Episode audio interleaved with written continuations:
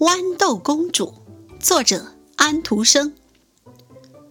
从前有一个王子，他想娶一位真正的公主为妻，不过他没有办法断定自称是公主的姑娘们究竟是不是真正的公主。有一天晚上，外面下着滂沱大雨，有人敲打城门，自称是一位公主，可是。天哪！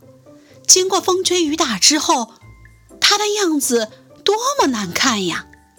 雨水顺着她的头发和衣服往下直流，一直流到她的鞋尖。好啦，老皇后心想，这个问题我们很快就会弄个水落石出的。老皇后悄悄地在床板上放了一颗豌豆，命人抱来了二十条床垫放在那颗豌豆上，然后又在那些床垫上铺了二十床鸭绒被子。夜里，这位公主就睡在这张床上。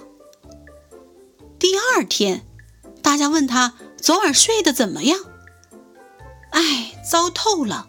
这个公主说：“我几乎一整夜都没有合上眼，有一个很硬的东西硌着我，弄得我全身青一块紫一块的，真是太可怕了。”这下子大家才相信她是一位真正的公主，因为隔了二十条床垫和二十床鸭绒被子，她还能感受到那颗豌豆。只有真正的公主才会有这么娇嫩敏感的皮肤。于是，王子决定娶她为妻。